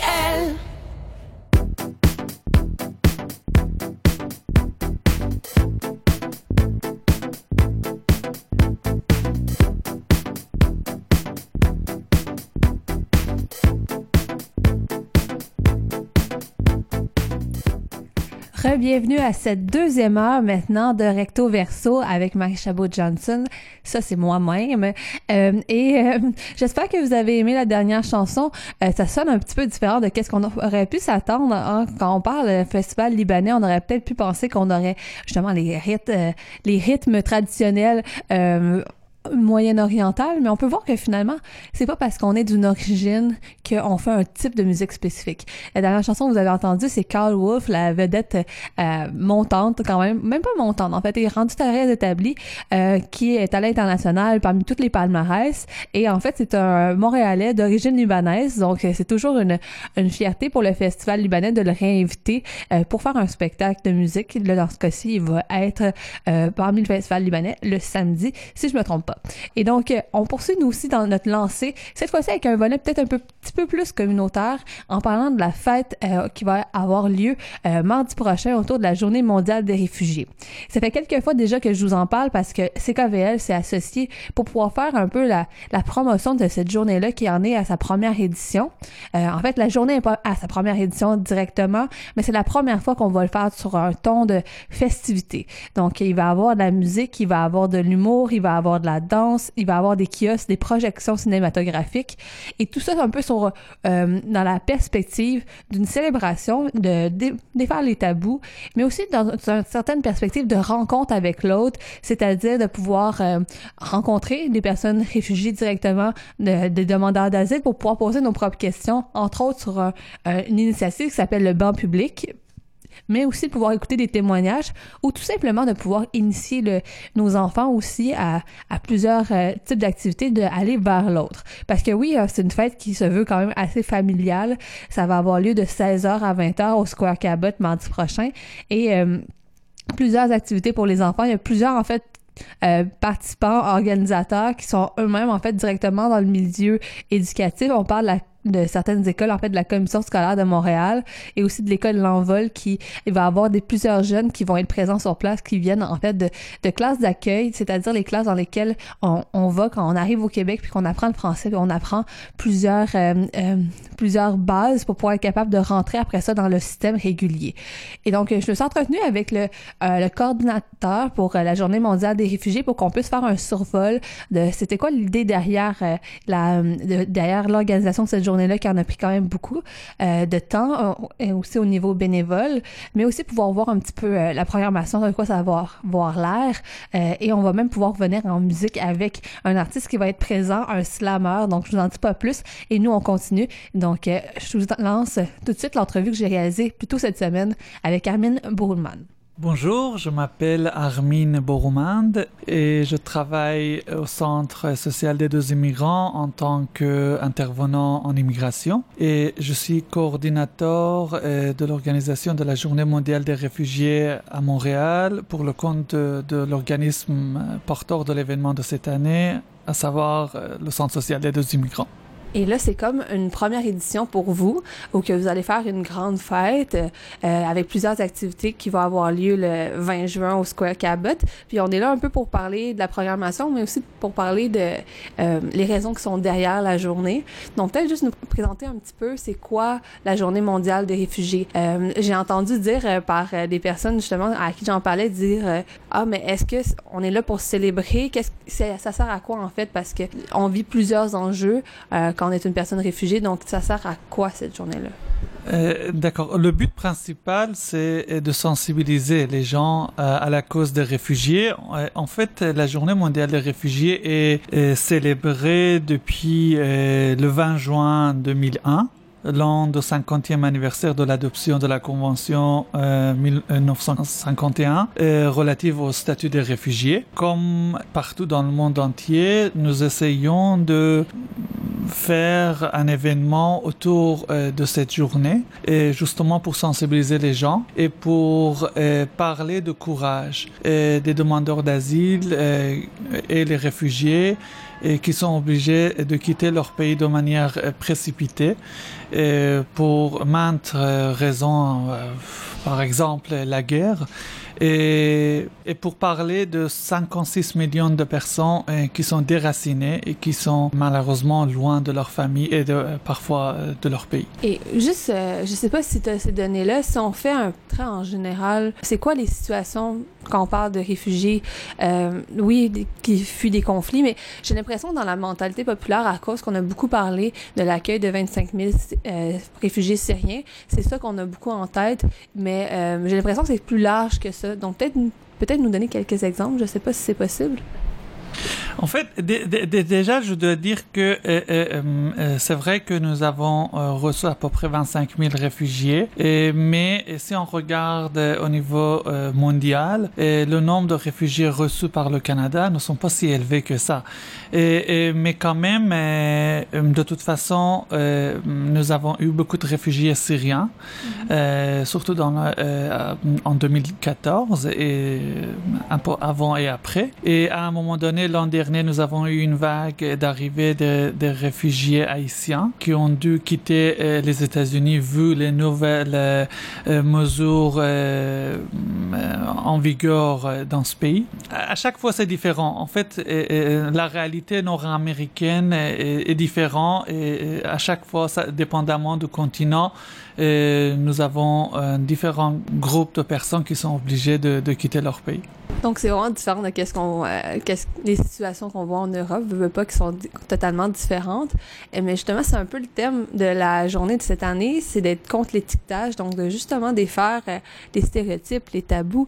Donc comment ça va se traduire? Et oui, étant donné que l'événement de cette année, c'est un événement par, pour et avec les réfugiés, et on s'est dit qu'il faut vraiment lutter contre l'éti- l'étiquetage des, réfugiés et il faut essayer de réaffirmer cette fierté et la dignité de celles et ceux qui ont fui leur pays pour refaire une nouvelle vie ailleurs. Et c'était pas décidé, euh, à 99% euh, de temps, ces gens-là sont obligés, sont déracinés de leur pays. Et malheureusement, il y a beaucoup de préjugés par rapport à ces gens-là, par rapport à leur intégration dans la société d'accueil, en, en l'occurrence par exemple au Québec. Mais euh, moi personnellement, dans les interventions que je fais auprès euh, des demandeurs d'asile et les réfugiés, euh, je rencontre tous les jours des gens qui ont eu un, un parcours très intéressant et qui sont capables d'apporter beaucoup de choses pour, euh, pour le Québec aussi. Et ils et euh, présentement, ils sont en, train d'apporter euh, beaucoup de choses. Et, et justement, notre euh, but est de changer cette image qu'on a des, réfugiés et demandeurs d'asile euh, pour dire que euh, ces, gens-là font beaucoup d'efforts pour être intégrés euh, dans la société québécoise. Ils commencent par l'apprentissage de la langue française. Et l'une des premières choses qu'ils font, c'est la demande de permis de travail. Ils font tout pour ne pas être un poids pour, pour la société. Donc déjà, on vient complètement répondre à un des grands préjugés, ben, un des une des grandes préconceptions qu'on a par rapport aux personnes réfugiées. Mais justement, là, on parle du thème et tout ça, mais qu'est-ce qu'il va avoir comme activité qui va pouvoir aider à, justement défaire ces préjugés-là? Oui, je dois juste dire que euh, euh, la Journée mondiale des réfugiés à Montréal est célébrée depuis plusieurs années. Et il y a à chaque année euh, une marche qui se fait justement le 20 juin ou autour du 20 juin pour commémorer cette cause. Mais l'événement de cette année, c'est un peu différent des années précédentes euh, parce que c'est un peu plus ambitieux et parce que euh, c'est en forme d'une fête. On, est fier euh, de euh, d'accueillir ces réfugiés-là et ces demandeurs d'asile et ça va être euh, un événement festif, mais quand même à la fois festif, mais aussi un, comment dire, un très bon euh, moyen pour échanger avec ces demandeurs d'asile et les, réfugiés. Ils vont être présents le jour de l'événement. La, la maître de cérémonie, euh, le, le maître de cérémonie, c'est un réfugié et pris en charge par l'État. Beaucoup de réfugiés et demandeurs d'asile font partie du comité d'organisation de la journée et vous allez voir dans les activités qui ont été prévues pour la journée, nous avons la participation active euh, de ces gens-là. Euh, justement, ça va être l'occasion parfaite pour d'échanger avec, euh, euh, avec euh, les demandeurs d'asile pour changer euh, euh, l'image que nous avons de ces gens-là.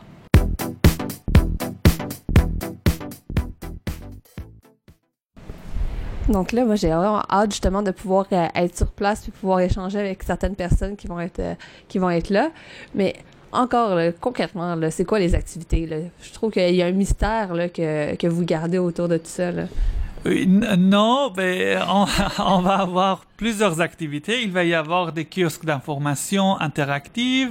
Et quand je dis interactive, par exemple, je vous donne juste l'exemple euh, de la bibliothèque vivante. Euh, C'est une initiative de l'école L'Envol avec euh, quatre euh, d'autres écoles et, avec les classes d'accueil. Et ça va être les étudiants de la classe d'accueil qui vont parler de, de leur trésor. Et ils vont parler de leur culture, de leur langue. Ils vont parler du fait qu'ils sont fiers euh, de, euh, de venir euh, en fait de ces pays-là. Mais en même temps, et, hum, on va parler de l'intégration de ces gens-là euh, dans la société euh, québécoise également. Il va y avoir des activités euh, dansantes, de la musique. Et nous allons avoir une marche symbolique. Et nous allons avoir la projection de beaucoup de témoins, des, vidéos documentaires, témoignages, et, dont le documentaire Bagage, qui est une fierté montréalaise. Et, et, il va y avoir le bon public. Le bon public, ça va être un, un kiosque d'information et ça va être le lieu d'échange justement. Si vous avez des questions en tant que Montréalais, Montréalaises euh, aux réfugiés et demandeurs d'asile, allez les rencontrer et, euh, ça, va être une très bonne occasion pour avoir, pour échanger autour autour des sujets qui vous préoccupent. Oh wow! Wow, j'aime ça. J'aime ça l'idée du banc public. euh, là, ça me fait perdre le cours de mes idées. Euh, donc là, ça va être le moyen de pouvoir, euh, de pouvoir parler, de pouvoir échanger, mais je sais pas, est-ce que vous avez des petits conseils pour les personnes qui vont aller justement à, la fête, puis qui sont là en mode découverte un peu, qui vont poser des questions. Parce que des fois, on est gêné hein, selon les questions qu'on veut poser, mais en tout cas, est-ce que vous avez des petits conseils comme ça? Oui, je dois juste dire quelque chose et, mm, avant de répondre à votre question. Et en, notre but, c'est pas uniquement de changer l'image des réfugiés, mais c'est aussi et, de, de parler et, de la compassion dont font preuve euh, les, les Montréalais et les Montréalaises qui accueillent à bras ouverts euh, ces gens-là. Alors, on parle de l'intégration euh, bilatérale et les efforts euh, déployés de la part des demandeurs d'asile et les réfugiés et aussi les efforts déployés de la part de la, de, de, de, de la population locale. Et, et Donc, c'est pas tout noir du côté des Montréalais, mais loin de là. Euh, pas du tout. Et, mais il faut pas être gêné. Mais euh, pour pour aller euh, parler avec avec les demandeurs d'asile et les réfugiés, absolument pas. C'est tout à fait normal. On arrive, les réfugiés et demandeurs d'asile euh, viennent d'arriver des cultures différentes. Euh, à Montréal, nous avons une autre culture, nous avons une autre manière de vie. C'est très compréhensible. Et on, on se comprend pas peut-être euh, toujours, on, ne se connaît pas. C'est, ça va être une fête pour faire la connaissance. Pourquoi pas? Pourquoi pas, en effet. Je, cherche mes idées, excusez. j'essaie de penser à quel. est-ce qu'on avait tout. Ah oui. Mais une, une fête qui est pour par les réfugiés, ça doit comporter plusieurs défis. Euh, surtout en tant que tel, comment, euh, comment on organise ça, tout ça, mais comment vous avez intégré justement la parole des personnes réfugiées pour organiser tout ça? Et, mm, au mois d'octobre, euh, quand nous avons commencé à former à, petits pas le comité d'organisation, euh, on s'est dit, euh, OK, nous sommes plusieurs euh, organismes qui travaillent auprès des réfugiés et demandeurs d'asile, mais nous n'avons pas beaucoup de demandeurs d'asile et réfugiés qui siègent au sein de ce comité. Et c'est pourquoi on, on s'est donné la tâche d'aller des gens, des bénévoles, pour siéger au sein de ce comité. Et depuis que nous avons ces gens-là avec nous, ça se passe super bien, et parce que euh, nous avons euh, réussi à intégrer euh, leurs demandes dans les démarches de l'organisation de la Journée mondiale des réfugiés. Et, j'ai parlé de, comité d'organisation. Je dois dire que l'événement de cette année est, un événement qui est présenté par le Centre social des deux immigrants en tant qu'un organisme qui est voué à l'accueil des réfugiés pris en charge par l'État depuis très longtemps. C'est un organisme qui existe depuis 70 ans. D'ailleurs, nous avons fêté l'anniversaire de 70e année d'existence euh, du Centre social des, des deux immigrants l'an dernier. Mais et, en même temps, il y a d'autres organismes qui, qui, font, qui font partie de ce comité. si vous me permettez, je vais, je vais les nommer parce qu'ils ont fait un travail remarquable pour l'organisation de la journée mondiale de cette année. Nous avons euh, euh, le mouvement En Marche, euh, qui c'est un mouvement qui lutte contre la traite des êtres humains. Et nous avons l'organisme ALPA, nous avons l'organisme CANA, et la commission scolaire de Montréal, et, nous avons également l'organisme AMEIPH, euh, c'est un organisme qui travaille auprès des personnes avec euh, réfugiés et demandeurs d'asile avec un handicap. Euh, l'école L'Envol et aussi Conseil, Conseil Migrant. Voilà. Donc, c'est une grande euh, tablée de personnes, puis on essaiera justement de découvrir un peu leur spécialité, qu'est-ce qu'ils font. Donc, il y a déjà des entrevues qui sont prévues de notre côté, donc restez à l'affût. Puis nous, on sera là pendant, pendant la journée mondiale. Alors, ben, merci d'avoir été, de m'avoir donné du temps. Oui, et je, je, vous remercie aussi. Et si vous me permettez, je vais remercier nos partenaires également.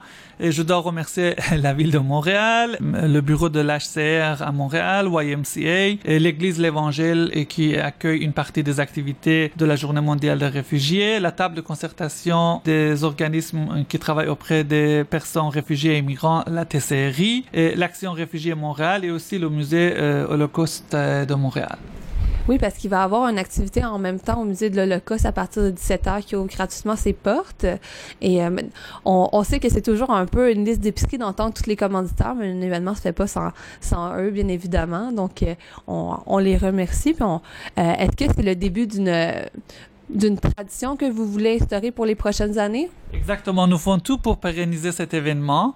Et alors, je vous invite à aller sur notre page Facebook. Il suffit juste de chercher hashtag JMR18WRD.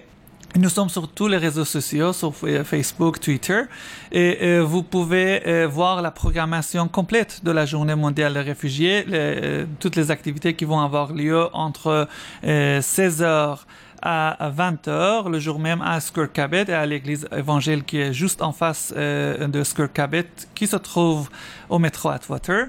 Et, et, je profite de, de, cette occasion pour remercier euh, tous euh, les commanditaires aussi. Et, et j'invite également les commanditaires, si vous voulez participer à la Journée mondiale des réfugiés, vous avez toujours le temps. Et s'il il y a des gens qui veulent euh, faire du bénévolat, nous avons pour l'instant à peu près 60 bénévoles, mais il nous faut encore plus pour mener à bien cette, ce grand projet. Donc, on partagera l'information, nous, sur nos réseaux sociaux. Euh, donc, euh, on les remercie, tous les gens qui sont, qui sont impliqués, puis on, on se donnera des nouvelles la journée de l'événement. Donc, on rappelle aussi que si c'est en, en, cas de pluie, euh, les activités ont lieu quand même euh, justement dans les locaux de l'Évangile. Donc, on se donnera rendez-vous euh, au Square Cabot du métro à Twitter. Oui, et n'oubliez pas qu'il va y avoir aussi une marche symbolique qui commence à partir de 15h10 de la gare centrale et, et ils vont arriver au Square Cabot vers 15h50 55.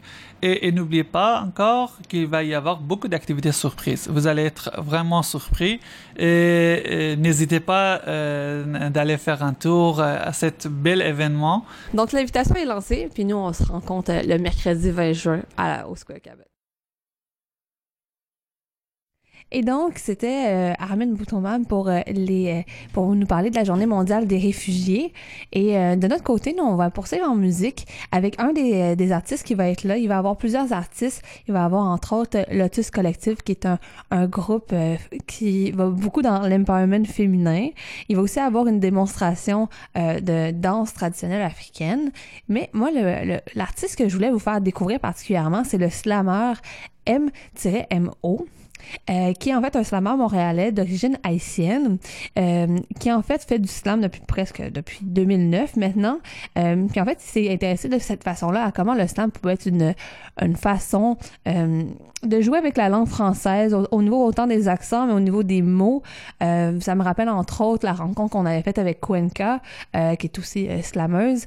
c'est toujours c'est autre type de euh, d'appropriation du langage, de la musicalité quand on parle du slam, alors que c'est les mots qui viennent vraiment créer l'effet musical, alors que parfois quand on, inclut de la musique euh, instrumentale, ça vient c'est différent le mélange qui va se faire.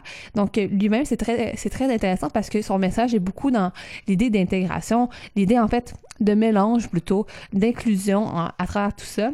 Donc de son vrai nom Marc-Olivier Jean euh, il, a participé à différents concours de poésie. Et là maintenant justement il se fait un peu plus découvrir. Il a déjà sorti quelques quelques épées entre autres.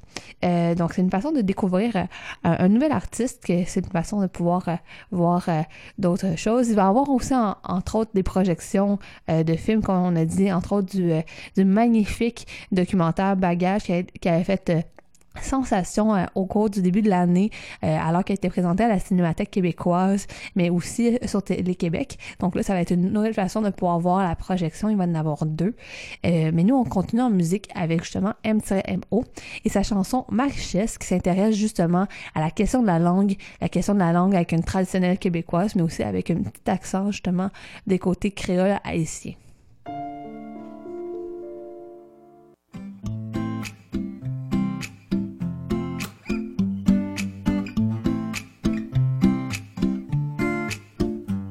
Je suis content d'être né ici, au Québec, d'appartenir à deux cultures. Moi qui parle créole et qui parle aussi français québécois. Alors, étant né au Québec, on pourrait dire de moi que j'ai deux becs. Mon bec 1 est black, a un faible accent. Mon bec 2 contient une fleur de lys bleue et sort quand elle veut. Alors si tu me dis que je n'ai rien de luxueux, que mes poches sont vides ou que je n'ai pas fait de grandes études et tu t'acharnes à me le répéter sans cesse, ben moi je te répondrai que ma richesse, ce n'est pas d'avoir deux bacs, mais deux becs et un bic à la main pour écrire sur le Québec. Et n'importe quand je peux te faire ces deux accents sans arnaque, sans accident. Le tout provenant de mes parents et de mes antécédents. Mais ne vous en faites pas, hein, pour ceux qui n'ont qu'un bec et voient ça comme une béquille. Car en fait, ce deuxième bec aussi s'enfile dès que t'arrives en ville. À Montréal, tu peux entendre tout plein d'autres becs, intelligents ou très bêtes. Ou la nuit, tu vois des mecs et des paquets de becs pactés, débarquer, te parler. Ou des couples blanc-black qui se bécotent et placotent, passant d'une langue à une autre. Mais surtout des êtres qui te répètent que d'être de cette patrie n'est pas une perte, mais bien la richesse.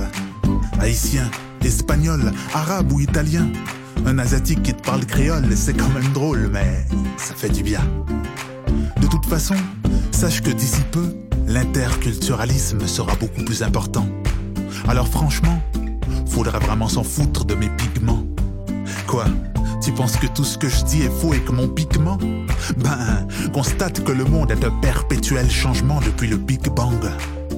Durant ton escale, prend le temps de regarder l'arc-en-ciel que créent les enfants qui sont en bande. On est loin de l'esclave, les jeunes savent se faire face et s'esclaffent. Escave ou esclasse Si vous voulez mon avis, les gens sont beaucoup plus beaux lorsqu'ils se serrent la main sans hésiter, sans préavis. Alors moi j'opte pour ces individus plus riches. Parce que moi ma banque elle est dans mon bec et mon bac, dans mes mains insomniaques. J'estomac de mes coups de crayon à la Frédéric Bach. La richesse québécoise est très présente et claque. Au travers de mon bec et en pleine face, moi c'est pour elle que je craque. Alors faisons un pacte et ne rendons pas cette si belle étoile opaque. Pas quitter Young Moon, tu es belle, tu étoile ça. Et ce même si je dois les dire, ces jurons comme tabarnak, pis Simonac. Ben oui, mon bec dit, c'est pécadille. Parce que faut pas oublier que je suis québécois, moi aussi. Un Québécois qui s'acharne à te répéter sans cesse que ma richesse, ce n'est pas d'avoir deux bacs, mais deux becs et un bic à la main pour écrire sur le Québec. Et pour vrai, malgré tout ce qui peut se dire, je vous respecte. Euh, je nous respecte. Nous sommes une famille au spectre plus que coloré, et je suis honoré d'être né ici, entouré de tout plein de becs et de ces cultures qui m'enrichissent. Et pour cette raison, je donne un bouquet de becs au Québec. I don't shave, I don't wear makeup, no skirts, I don't dress up. What does that make me? Does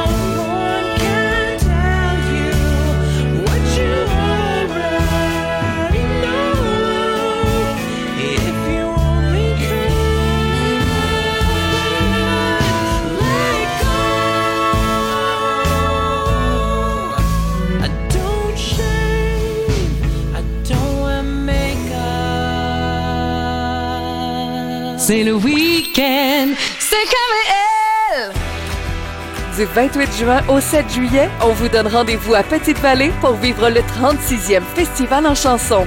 Pendant 10 jours, plus de 30 spectacles au bord de la mer, avec Louis-Jean Cormier, Marie-Pierre Arthur, Jean-Pierre Ferland, Marjo, La Caravane Country à Laurent Jalbert et plusieurs autres. Pour info, visitez le festivalenchanson.com ou composez le 418 393 2222. pourrait commencer par là. Le Festival en chanson de Petite-Vallée, une présentation d'Hydro-Québec et Québecor en collaboration avec Desjardins.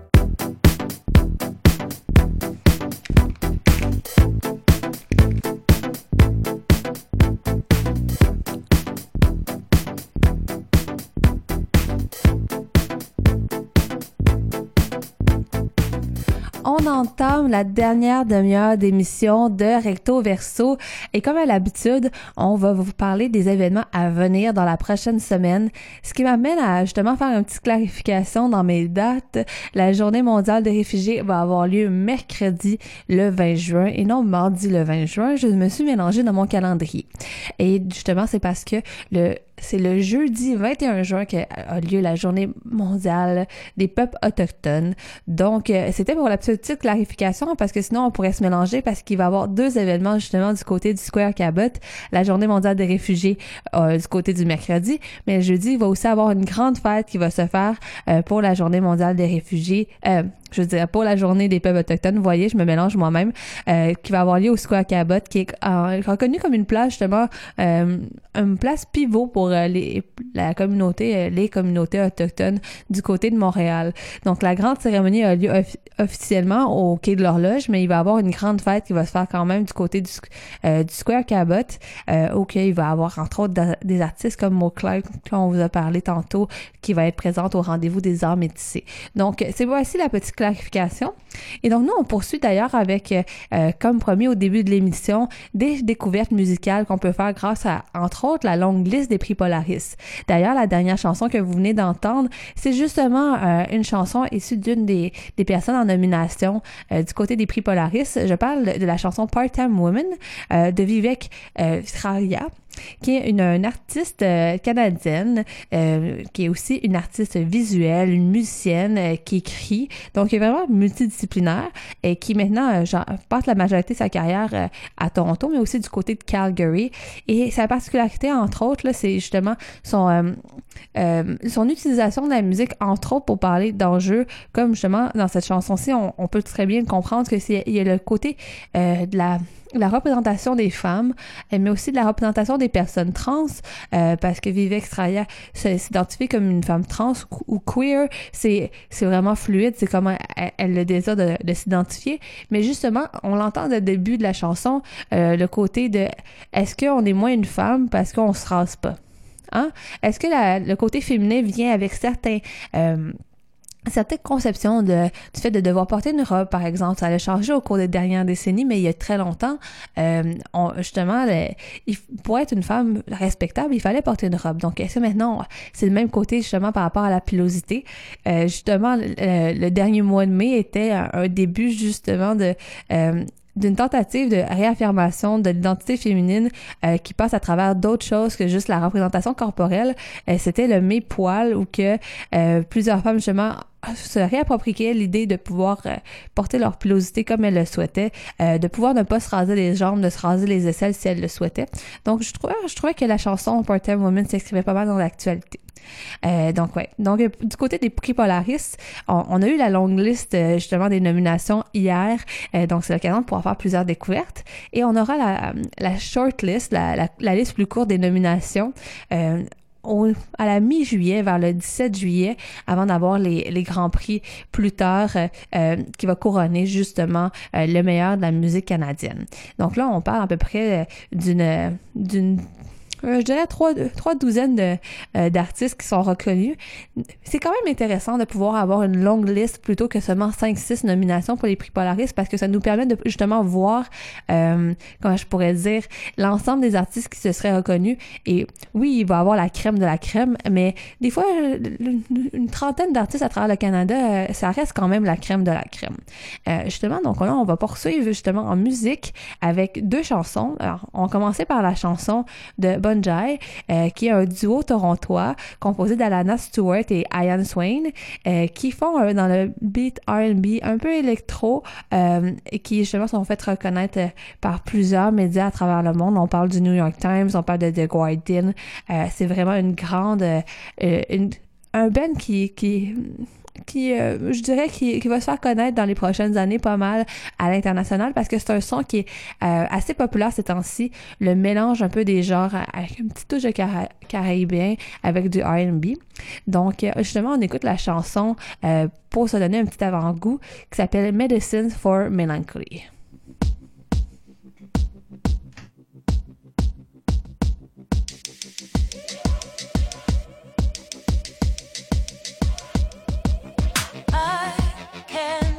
Disguise any. I'm a spy aiming for life. I can try for the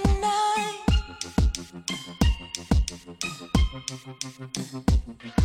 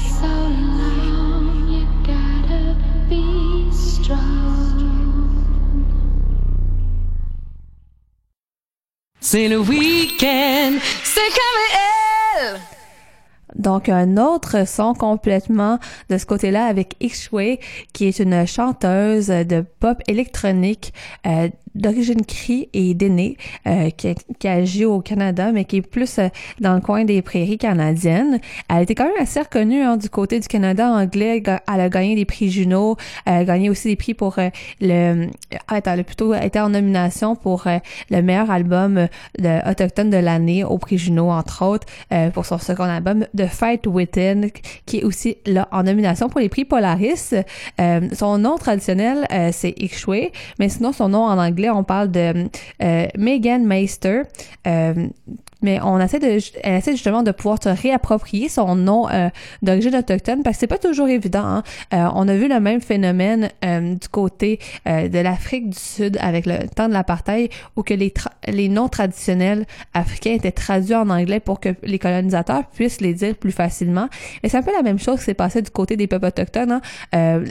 Pour éviter en fait pour se avoir la vie un peu moins compliquée, euh, on a renommé la plupart des, des peuples autochtones avec des noms un peu plus anglophones euh, ou du moins avec des prononciations anglophones. C'est pas le cas pour tout le monde, mais ça dépend un peu des, euh, des peuples en question parce qu'il y a une grande variété quand même à travers la grande nation canadienne, de la quantité justement de nations autochtones. Ils n'ont pas tous les mêmes histoires, mais en tout cas, c'est une façon pour elles de, se réapproprier sa culture. Et comme vous avez pu voir, c'est pas de, de la musique traditionnelle autochtone comme on pourrait s'y attendre, mais c'est ça un peu qu'on veut essayer de faire différemment du côté de plusieurs artistes euh, d'origine autochtone à travers le pays, c'est de pouvoir faire de la musique qu'ils veulent, mais aussi qu'ils puissent s'inspirer et pouvoir le mélanger avec le contemporain, euh, une musique qui fait partie de leur quotidien, euh, bien sûr. Et c'est ça aussi qui se fait du côté des rendez-vous des arts métissés qu'on a parlé au début avec une de ses fondatrices, Nadine Saint-Louis, qui a lieu dès aujourd'hui, en fait, et qui va se poursuivre jusqu'à la fin du week-end. Donc, on vous invite à y aller. Et il y a un autre euh, rendez-vous qu'on vous avait parlé la semaine dernière, qui était la conférence qui durait toute la journée du côté de la ville Mont-Royal, euh, qui s'appelait la conférence La diversité est politiquement correcte.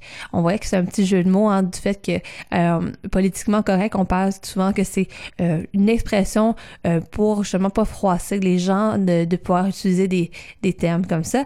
Mais aussi, on parlait beaucoup de ce côté-là plutôt de la représentativité au niveau politique des minorités ethnoculturelles. Euh, et en fait, notre collaboratrice euh, Rose Napoléon, qui a son émission L'heure du punch euh, chaque mardi à midi, est allée voir la conférence. Elle nous a ramené un peu des commentaires de deux des organisateurs. Mais si vous voulez avoir l'ensemble de l'émission avec justement un peu plus d'informations par rapport à tout ça, je vous invite à aller réécouter la balado-diffusion de l'heure du punch qui est accessible sur le ckvl.fm. Elle a d'ailleurs fait une entrevue avec, avec l'organisateur de la conférence euh, euh, sur la Untold History of Black Montreal. Elle a fait une entrevue avec lui la semaine euh, du euh, 5 juin. Donc, vous pourrez retrouver l'entrevue complète. C'est en fait une, une conférence qui s'intéresse à l'idée, euh, euh, plutôt l'histoire cachée des des, euh, des communautés noires qui vivent à Montréal depuis euh, depuis euh, plusieurs siècles déjà, de pouvoir parler entre autres des personnages historiques, puis de parler en fait de l'histoire qu'on qu'on voit pas nécessairement toujours dans nos cours d'histoire. Donc euh, Rose Napoléon a fait euh, une entrevue avec le créateur de, de l'événement pour pouvoir en parler un peu plus davantage. Donc je vous invite à aller revoir son contenu sur ckvl.fm. Mais là pour l'instant, on écoute justement le le retour sur la conférence diversité, la diversité est politiquement correcte qu'elle nous a rapporté dans son émission de cette semaine.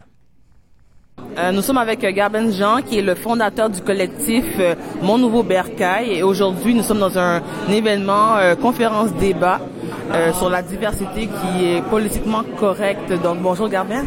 Oui, bonjour, ça va bien? Ben oui, merci d'être là. Donc, on voudrait juste savoir tes impressions sur l'événement d'aujourd'hui. Donc, ça vient toujours de commencer. On a assisté à un événement avec, avec Madame Jennings, qui était, dans le fond, l'animatrice du premier débat.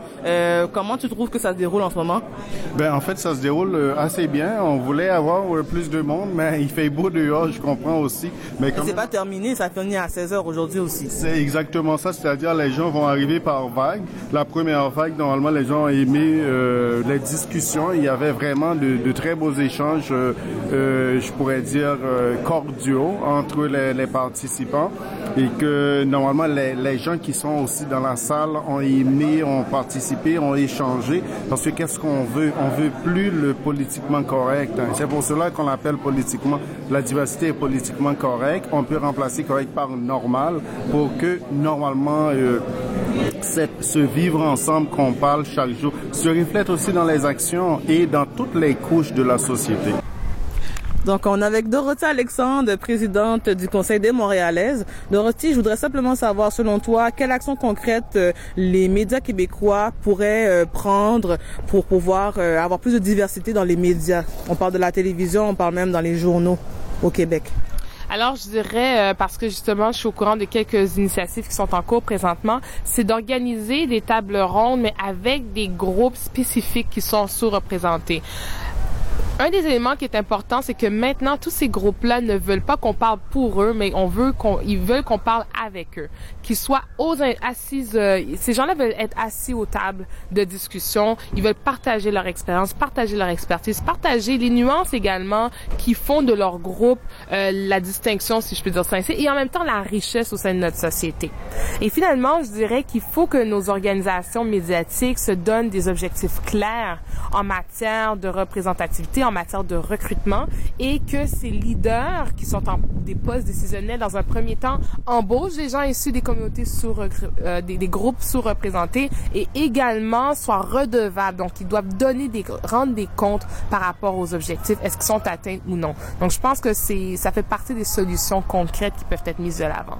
Super, merci. Merci à toi. I'm afraid of what I know. It's not whether I'm right or not.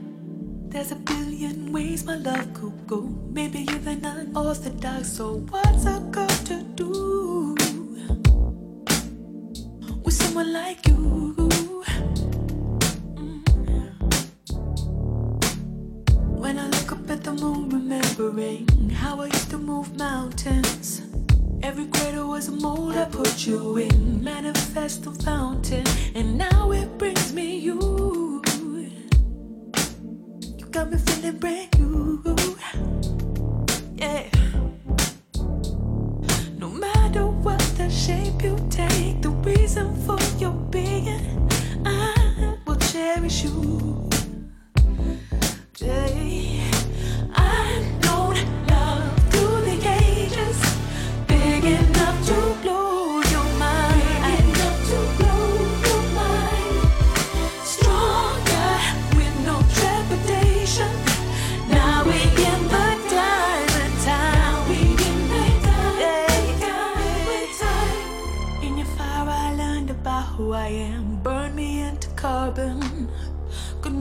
Be vulnerable, and my skin was the queen and the goblin. Now we're brave, unsightly truths.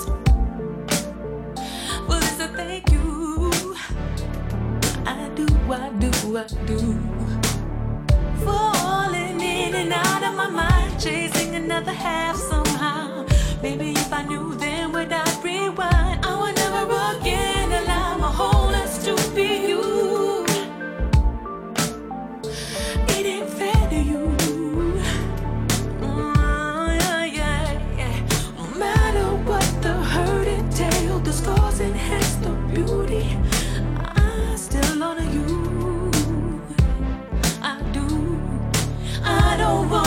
fairy tale, the obvious engagement.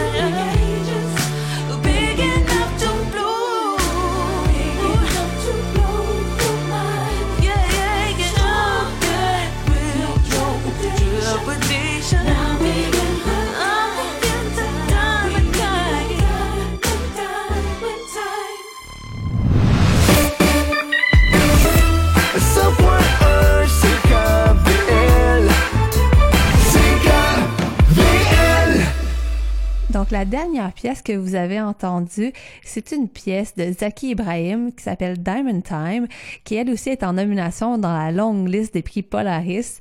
Euh, Zaki Ibrahim, en fait, c'est une artiste qui vient euh, de la Colombie-Britannique, qui a un héritage culturel assez euh, assez large. On parle en fait que sa mère vient du Royaume-Uni, son père vient de l'Afrique du Sud et elle est canadienne de, de, de naissance et tout ça. Donc ça pour dire que ça fait un assez beau mélange. Je pense qu'on peut entendre un petit peu les des fois des sons justement euh, qui se mélangent à travers tout ça de tradition. Euh, donc elle fait du qu'on peut appeler du R&B, du soul, euh, du jazz. Elle aussi est assez bien reconnue dans, le milieu, euh, justement par le fait qu'elle a sa nomination au prix Polaris. Donc, on pourra voir justement si elle sera sur la courte liste. Parmi d'autres artistes qui sont euh, sur la longue liste qu'on on peut évoquer, on- du côté des, de- des Québécois, de nos petites fiertés, euh, on a les Bar Brothers, on a aussi Philippe Braque, qu'on avait déjà eu en entrevue ici, Euh, on a Pierre Lapointe, Milk and Bones et aussi Pierre Quenders. Euh, D'ailleurs, Pierre Quenders, euh, si vous voulez le voir, il va être en spectacle euh, en public euh, gratuitement ce mercredi euh, du côté du Musée des Beaux-Arts de Montréal qui, qui organise en fait un apéro dansant. Euh, c'est une des premières fois que je vois ça, mais peut-être qu'ils l'ont déjà organisé, mais c'est l'idée de, pouvoir se réapproprier l'espace du musée, mais à l'extérieur cette fois-ci. Euh, ça va avoir lieu à 17h euh, du côté du musée qui est situé sur la rue Sherbrooke, entre les stations Guy Concordia et Pire. Et justement, Pierre Quando, c'est un de mes artistes préférés. donc, on pourra peut-être écouter une de ses chansons pour finir. Mais sinon, si vous voulez un peu d'autres découvertes musicales, je vous invite à aller ce samedi du côté du village au pied du courant, euh, où on fait une grande fête qui s'appelle Afrotonix, qui va avoir lieu de 16h jusqu'à minuit, où a plusieurs artistes qui vont être en spectacle. On parle entre autres de qui, euh, de qui c'est qu'on avait parlé la semaine dernière euh, dans le cadre de sa présence au Francophonie de Montréal. Donc, c'est plusieurs euh, artistes qu'on va pouvoir découvrir. Je pense qu'il y a à peu près une, une vingtaine d'artistes qui vont être présents sur place. Donc, ça vaut la peine d'aller faire un tour, euh, seulement une partie de la journée ou de rester là tout le long de, de l'après-midi. Et de notre côté, si vous avez peut-être plus le goût de faire quelque chose d'actif, mais qui est un peu plus du niveau communautaire, on a parlé beaucoup des activités qui s'organisent euh, pour la journée des peuples autochtones. Euh, eh bien, ce samedi euh, à 14h du côté du monument du Parc du Montréal, le monument de Georges-Étienne Cartier, euh, on part une, marque, une marche euh, en solidarité avec euh, la Fondation des femmes autochtones euh, de Montréal pour pouvoir financer en fait euh, le Native Women Shelters of Montreal. Donc, pour participer à la, à la marche symbolique, ça coûte 20 mais après ça, le 20 est justement réinvesti pour financer les activités du centre qui, qui est justement qui prend place proche du du, euh, euh, du côté du Square Cabot qui euh, peut faire de l'hébergement entre autres pour les femmes autochtones. Euh, donc c'est un peu ça qui se passe au niveau des activités à voir pendant la prochaine semaine. Euh, ben, moi je vous invite surtout à aller peut-être écouter certaines de nos entrevues sur le site de ckvl.fm mais aussi à aller écouter euh, nos euh, collaborations déjà du côté de, euh, de l'heure du punch qui a lieu les mardis à midi et aussi de Néo-Québec les, euh, les lundis à midi. Deux émissions qui justement rencontrent des modèles euh, positifs et qui parlent de, l'actualité interculturelle. Donc, ça vaut la peine de pouvoir euh, faire un, tour de ce côté-là. Et euh, nous, on poursuit en musique avec Pierre Quenders avec la chanson Mardi Gras. Donc, je vous souhaite un magnifique week-end rempli de découvertes et j'espère que vous irez faire un tour aux quelques événements dont on a parlé aujourd'hui.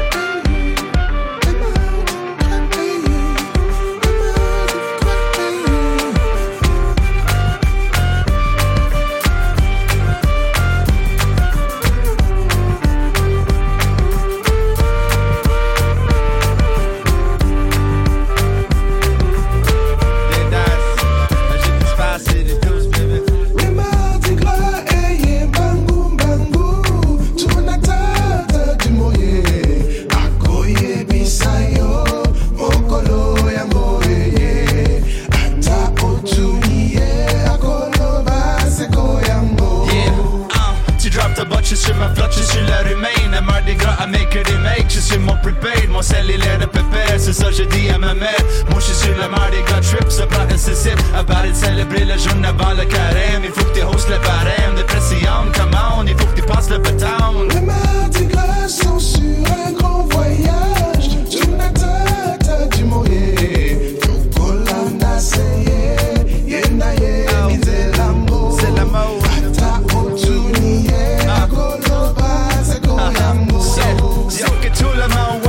le monde et suivent le courant. Des belles sœurs Sortir la soir, ça sort du couvent. Whirlpool, comment ça flotte, la crème au top. La top down, boy around, ça sort des photos.